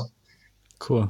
Er hat auch am ähm, Set mal gesagt, so, hey, ich wollte immer schon Jedi sein, das ist mein Traum erfüllt und sowas, das war, fand ich sehr cool. Hm. Nice. Ja, sehr cool. Ähm, vielleicht, ich hätte noch, äh, ich habe auf jeden Fall noch eine technische Frage, weil ich bin momentan auf dem Trip, ich habe jetzt ein, hier einen 4K-Fernseher und äh, sammle fleißig mhm. auch UHDs und achte da mittlerweile schon drauf, dass es sich auch lohnt, weil die ja doch deutlich teurer sind und da wird auch immer davon gesprochen, dass es ja. ein, ein 2K-Master war, der nur hochgerechnet wird auf 4K oder ein 4K-Master oder sogar, weil es mit Epic-Kameras oder mit IMAX-Kameras oder wie auch, oder mit, mit den Reds und so gemacht gemacht worden ist, dass es sogar zum Teil eine höhere Auflösung ist, dann ist das, ähm, dann ist es natürlich effektiv, dann auf 4K zu gehen und wenn man 4K Master hat. Ähm, wie macht ihr das? Also bei euren Filmen, äh, vor allem jetzt ja auch bei dem Star Wars, äh, rein nur mal so aus technischer Neugier, ist das dann ein 2K-Master mhm. oder ein 4K-Master? Und ich glaube, das Problem oder warum selbst Disney-Filme oft als 2K-Master angefertigt werden, die, die Special Effects werden häufig noch nur in 2K gerendert. Ist das richtig? Mhm. Ja, also, ähm, also zu, zu, ich kann, kann mal sagen, ähm, bei Darth Maul war es im Endeffekt ein 4K Master, allerdings gab es auch einige Effektshots, die nur in, nur in Full HD oder 2K ähm, äh, gerendert wurden. Das heißt, das war dann ähm, quasi eine Mischung. Der Großteil war trotzdem 4K ähm, von dem Footage und ähm, im Endeffekt war das auch ähm, deswegen wichtig für 4K, 4K ähm, das zu releasen auf YouTube war, weil äh, YouTube bei Full HD sehr, sehr stark komprimiert und einfach sehr viel Schluck von der Qualität. Ähm, und bei 4K haben dann mit einer viel, viel höheren Bitrate ähm, komprimiert. Und unabhängig, selbst, selbst, selbst wenn man nur einen Full-HD-Film auf YouTube hochlädt, in, aber in 4K, also ne, Full HD Master oder in 4K nochmal irgendwie hochskaliert rendert und dann hochlädt, hast du halt ein viel, viel besseres Bild, weil unabhängig von der Auflösung einfach diese Bitrate dann viel höher ist. Ähm, genau. Und grundlegend würde ich sagen, also auch seit dem Film und auch schon davor, alles, was ich eigentlich so gemacht habe, war immer in 4K gedreht und dann auch meistens auch in 4K dann am Ende auch irgendwie ausgegeben. Ganz, also auch wenn es dann vielleicht später dann trotzdem nur in Full HD irgendwo gewünscht war, zum Beispiel bei einem Job oder sowas. Ähm, genau. Äh, kann man den äh, Darth Maul, äh, ich habe noch nicht drauf geguckt, muss ich ehrlich sagen, kann ich den in 4K auch bei YouTube gucken? Genau, du kannst ihn bis zu 4K gucken. Mhm. Und das ah. würde ich auch immer empfehlen. Also zumindest auch, oder, oder auch die Auflösung, die über Full HD ist, weil alles, also auch diese 1440er P Auflösung, die ist ja automatisch schon einfach viel, viel sauberer vom Bild. Diese ganzen ähm, Artefakte und dieses Gematsche, was du dann oft hast bei schnellen Bewegungen, Full mhm. HD und noch weiter drunter, das, das ist dann eigentlich fast weg. Ah, cool. Interessant. Das wusste ich auch noch nicht, dass das, ähm, dass da nochmal noch mal ganz anders mit der Bitrate hantiert wird. Das äh, merke ich mir. Ja, Daniel, du machst ja auch YouTube-Videos, ne? Also ich hoffe, du zeichnest immer in 4K auf. nee, ich mache ich, also ich mache ja nicht so, ähm, also das, was, was wir jetzt auf YouTube zuletzt gemacht haben, das war halt ein Livestreaming-Format und ähm, das müssen mhm. wir mit einem, mit einem minimalen Budget realisieren. Das heißt also, äh, es ging vor allem mehr um die Menge an Kameras, dass man viele Winkel hat, von denen man hinterher schneiden kann und dann auch die Hardware äh, dahinter. Also mit anderen Worten, es war einfach eine Budgetfrage. Das heißt also, wir nehmen ganz regulär in, äh, also dieses Livestreaming-Format in äh, Full HD auf. Mhm. Mein Film, mein, mein Spielfilm Beyond the Bridge, man, den haben wir 2010 gedreht. Das, äh, das war damals dann mit ähm, 4, 4K noch, ähm, noch mal ein bisschen schwieriger. Wir haben vor allen Dingen mit einer Spiel, vor allen Dingen, es war ja auch ein No-Budget-Film in dem Sinne. Und da haben wir im Endeffekt mit einer Canon 5D Mark II gedreht. Und ähm, das heißt also, das ist auch alles äh, immer in Full HD entstanden. Jetzt, wenn, wenn, wenn ich halt jetzt was mache, dann würde ich natürlich auch definitiv halt in äh, 4K drehen. Man muss halt natürlich immer bedenken, ne, so trivial es ist, du hast halt einfach, also die, die ganze, also die ganze äh, Kette halt weiter runter, dann natürlich viel mehr Daten, äh, mhm. mit mehr, da, mehr Daten handeln und so. Also ich würde mir schon immer, also erstmal über, vorher überlegen, ist es, also, ähm, ist es nötig oder ist, ist das Projekt wichtig genug, groß genug, dass man es halt mit vier, in, in 4K macht äh, oder, oder nicht. Und ähm, dann würde ich aber natürlich, wenn wir jetzt von, von richtigen Filmproduktionen und sowas reden, natürlich auch immer auf 4K gehen. Ich mache jetzt so ein, so ein, so ein, so ein ähm, demnächst so ein Vorleseformat. Da filme ich eben auch in 4K, wobei ich da eben auch dann den, ähm, den Overhead vor allen Dingen halt nutze, um ähm, ja, zwei, zwei Perspektiven rauszubekommen, Zooms zu machen, solche Geschichten. Und da weiß ich auch nicht, ob ich dann tatsächlich am Ende doch wieder auch auf 4K rausrendere oder eben nicht. Also deswegen war jetzt für mich auch hier Food for Thought. Vielleicht auf jeden Fall trotzdem äh, es dann äh, auf 4K dann auch zu veröffentlichen.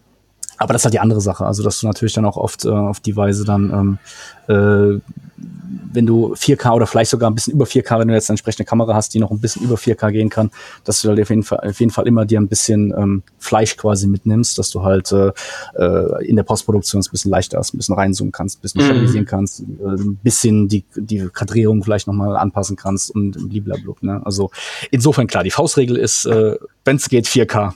das ist mhm. absolut klar. Ja.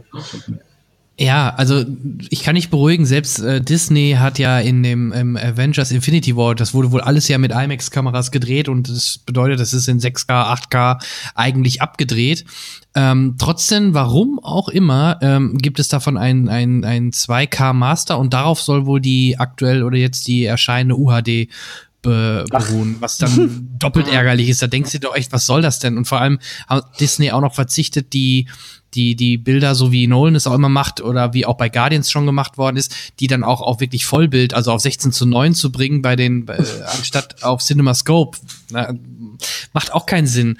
Also meine einzige Erklärung ist, Disney will ihr, äh, will nächstes Jahr einen Streaming-Dienst anbieten, dass die das dafür vorbehalten oder so, mhm. dass die da irgendwie aber, sich einen aber, rausholen noch für, für ihr Streaming, äh, an, äh, ja, für ihre Streaming an, ähm, für ihr Streaming-Angebot. So.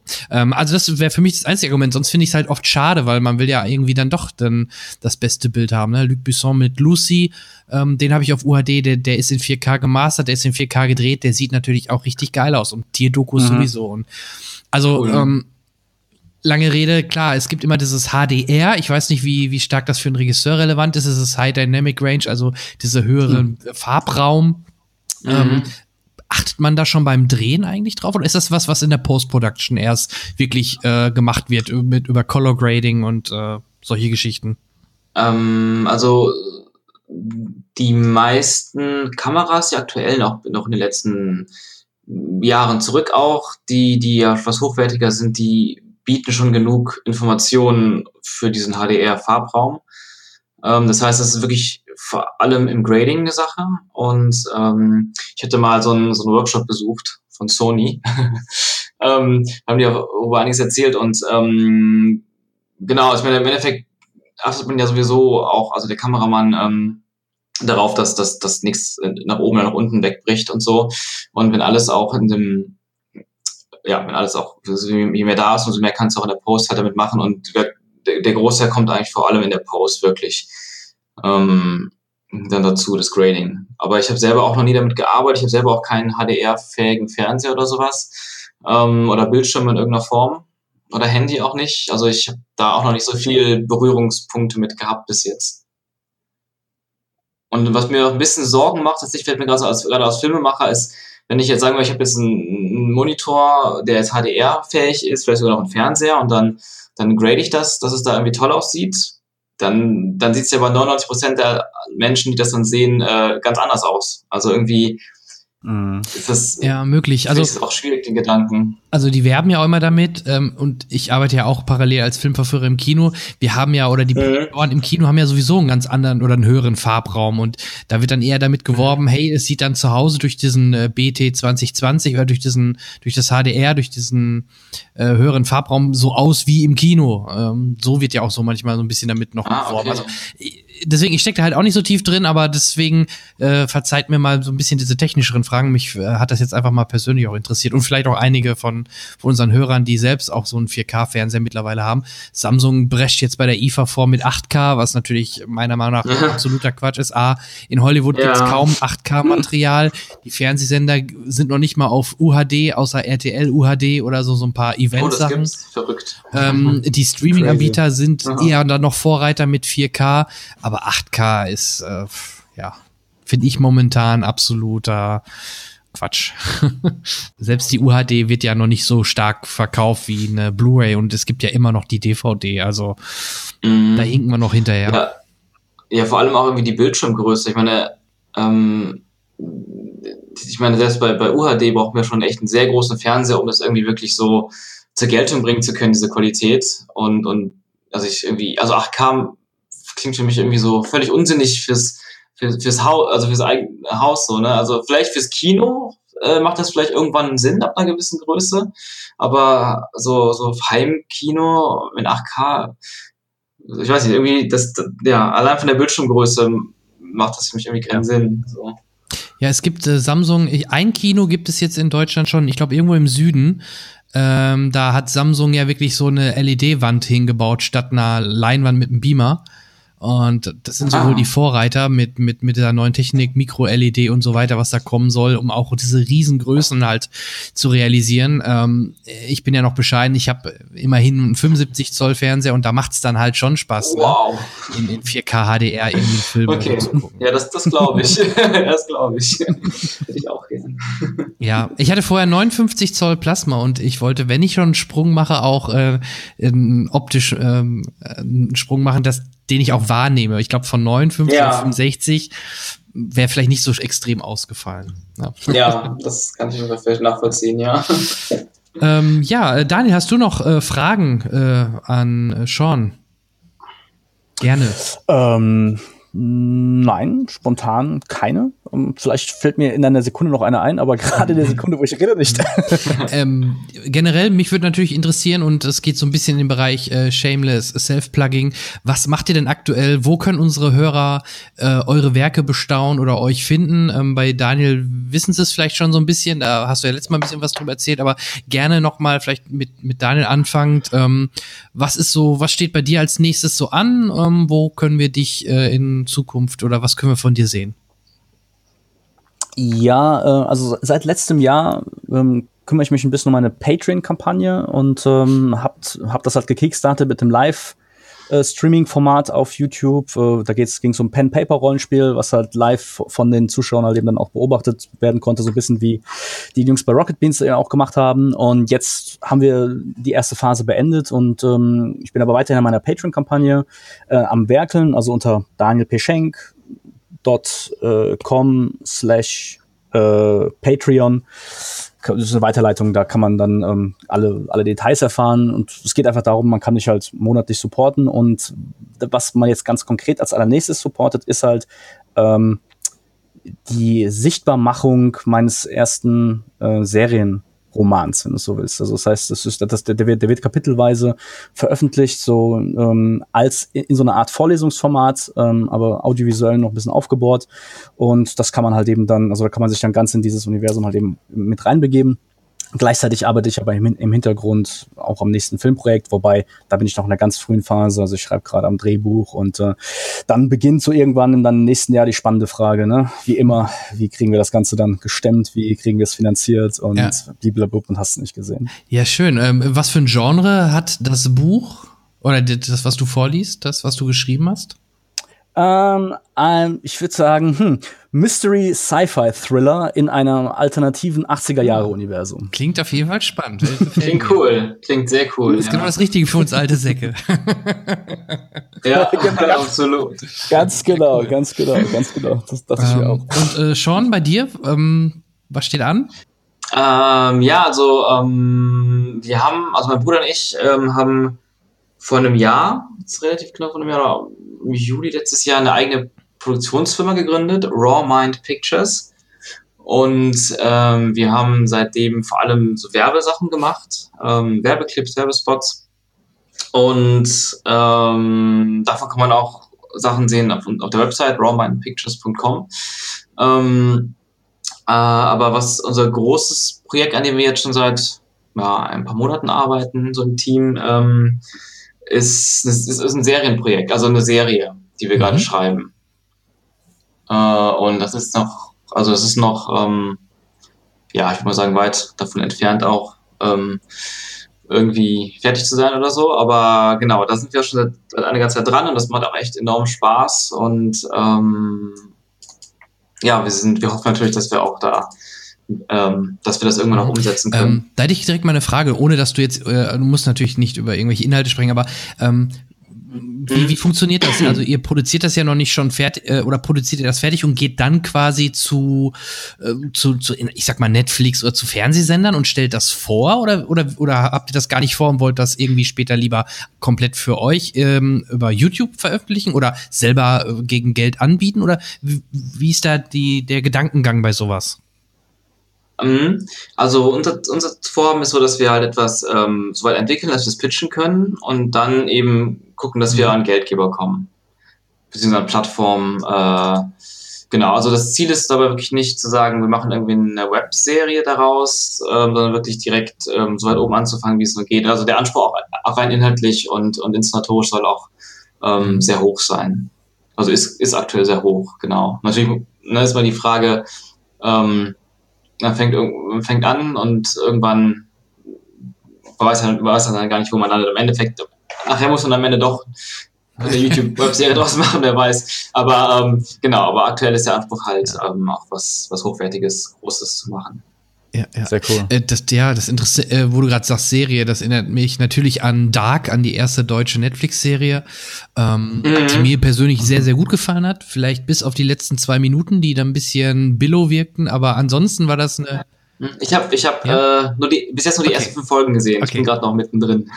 Ich, ich auch, witzigerweise, aber wobei ich schon ein bisschen länger, ein bisschen länger pausiert habe. Also ich habe das in eine, in eine, eine Session geguckt und ähm, ja, ich glaube, ich bin auch bis zur vierten, fünften Folge ja, gekommen. Guck aber mal, guck es mal zu Ende. Also mhm. ähm, hat was und mhm, ja, ich, ich, möchte nichts verraten. Und ähm, ja, ich weiß gar nicht, wie es da damals zustande gekommen ist, ob die was gepitcht haben äh, bei Netflix oder Netflix auf die zugekommen ist. Aber ähm, ja, ich denke schon, da ist definitiv was möglich. Und ich stelle mir jetzt so einen Pitch so ähnlich vor zum Beispiel wie damals bei Deadpool, dass man da schon so eine Szene quasi irgendwie produziert, mal so als Beispiel und damit dann quasi zu den Studios oder was auch immer gehen würde. So sowas in der Art könnte man sich vorstellen, oder? Oder geht man wirklich nur mit was Schriftlichem zum? Ähm, ja, also beides geht. Ich hätte auch ähm, auch noch viel früher, bevor wir jetzt mit dem, mit dem Thema angefangen haben. Ähm, oh, eine Sekunde. Äh, sorry, ich wurde gerade angerufen, jetzt ist der, die Aufnahme kurz unterbrochen, also bei meiner externen okay. Aufnahme. Ich habe weiterlaufen lassen. Ähm, genau, auch äh, gedacht, das ist, äh, das ist auf jeden Fall auch ein guter Weg, wenn man schon eine Szene zum Beispiel mhm. oder eine Art Trailer, damit man direkt ähm, was, was Visuelles vor sich hat, man weiß, was, was es ist. Aber ich glaube, bei uns, bei dem Konzept, das wir haben, macht es tatsächlich erstmal noch mehr Sinn, da mit, mit einem Pitch ranzukommen, der erstmal wirklich nur so um, ähm, auf Papier ist. Also Papier heißt dann trotzdem auch natürlich äh, mit, mit visuelle, visuellen Medien dabei und so, mit, mit Moods und Artworks und solchen Sachen. Ähm, und Bildern, aber wir haben aktuell nicht vor, da schon vorher eine Szene zu drehen. Ja, klingt auf jeden Fall auch sehr spannend. Und äh, an euch beiden, falls ihr mal eine Wasserleiche braucht oder also das kann ich. ich glaube, ich spiele eine sehr gute. Das kannst du, ja. Das ist auf deinem Resümee stehen. Oder Komparsen braucht. Äh, sehr gute Wasserleichen spielen. Aber auch also, ja, warum nicht? Also ja. ist, ist vermerkt. Ist vermerkt. cool. Ja, schön. Ähm, das freut mich. Ähm, also es hat wenn ich auf die Uhr gucke, wir wollten eigentlich eine, eine Stunde aufnehmen, aber die, die Zeit ist verflogen wie sonst was. Ähm, hat mir sehr viel Spaß gemacht und ich glaube, äh, ja. hat es vielleicht auch gemerkt, wir, wir waren auf einer Wellenlänge. Ja. Ne? Mhm. Vielleicht lag es am Alter, ich weiß es nicht. Aber ich, ho ich, ich hoffe ja. wenigstens, dass es mehr als das gewesen ist. Ich muss mich ja so hingehen, dass es Also gerne, gerne wieder. Äh, mal gucken, vielleicht im nächsten Jahr oder so, wenn, wenn auch vielleicht bei Sean oder bei Daniel, wenn bei euch wieder was greifbar ist. Ich denke mal, Daniel, du kommst eh noch häufiger äh, bei mir vorbei und ähm, ansonsten. Sehr gerne. Vielleicht irgendwann mal mit der Lynch-Sonderfolge. Ja, Lynch habe ich auf dem Schirm. also David Lynch cool. machen wir auf jeden Fall noch, ja. Auf jeden Fall.